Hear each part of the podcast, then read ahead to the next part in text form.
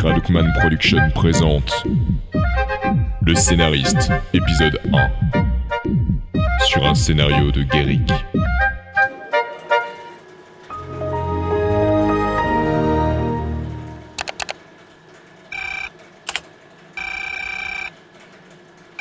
Bonjour, vous êtes bien sur la messagerie d'Ernest de Volt.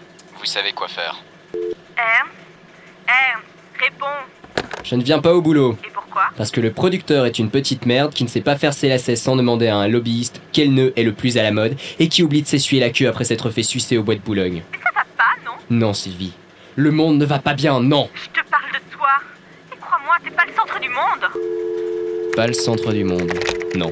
Je suis Ernest de Volt, héritier d'une famille soi-disant bourgeoise qui m'a refilé 140 ans de créances impayées. Mes amis m'appellent Ernst, mes collègues m'appellent le petit prodige, mes producteurs m'appellent la poule aux œufs d'or. Je suis scénariste, tout ce qui marche dans le cinéma français depuis 10 ans sort directement de mon cervelet. Je vise les hommes sous la ceinture et les femmes sous le sein gauche. Je fais rougir les gorges avec l'humour et mouiller les yeux avec les violons. Ce que j'écris fonctionne.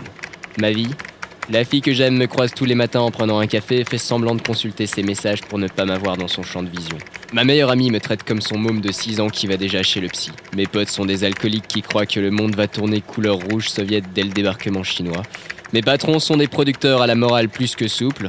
Et j'ai un gosse qui n'a jamais entendu parler de moi puisque sa mère est retournée aux États-Unis pour retrouver son mari à temps pour qu'il puisse croire que c'était son gosse. On dit que notre destin est écrit quelque part. Il faut croire que le type qui a écrit le mien n'avait pas mon talent.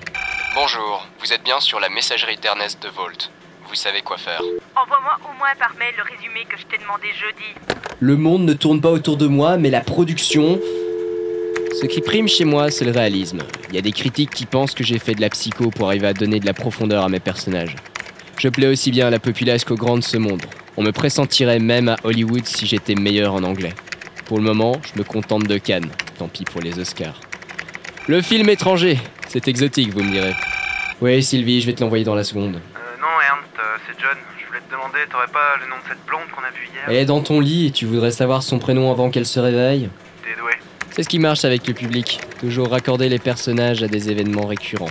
Un semblant de routine pour garder la chose plausible pour qu'ils s'attachent. Puis, du fantastique pour les émerveiller. C'est comme ça qu'on fait du box-office. Do not jump the shark. C'est la seule règle. Ne pas aller trop loin et on les garde. Je t'emmerde, John. Aujourd'hui, tu vas changer de saison. Évolution du personnage et du décor, mais pour ça, il faut une bonne ouverture d'épisode. Aujourd'hui, John découvre que la fille qu'il vient de baiser s'appelle comme sa défunte mère.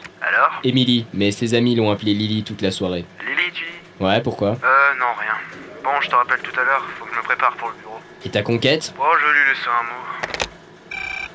Bon, il vient ce mail. Allô? Ernst, t'es là? Oh, y a quelqu'un? Dis-moi, tu penses vraiment que j'écris bien? Ouais, t'es un génie. Allez, le résumé, j'ai pas toute la journée, moi. Je me demandais si je devais scénariser de la télé-réalité. Tu sais, tu pourrais bien scénariser ta journée si tu le voulais. Allez, je te donne une piste. Ernest de Vol envoie son résumé à sa très chère amie Sylvie. Voilà, Merci. Je te vois au boulot aujourd'hui? Je crois bien. Tu portes quoi aujourd'hui? Ma robe rouge, pourquoi? Rien, je cherchais juste un départ de character design. Grand bien t'en face. Aujourd'hui, Sylvie porte sa robe rouge, chose qui n'a sans doute pas échappé à Jean qui s'occupe du service juridique et qui l'observe depuis des mois. Mais qu'arrivera-t-il lorsque celui-ci apprendra qu'elle doit rentrer chez elle pour se changer à l'heure de pointe alors qu'elle vit à l'autre bout de la capitale? Vous le saurez au prochain épisode.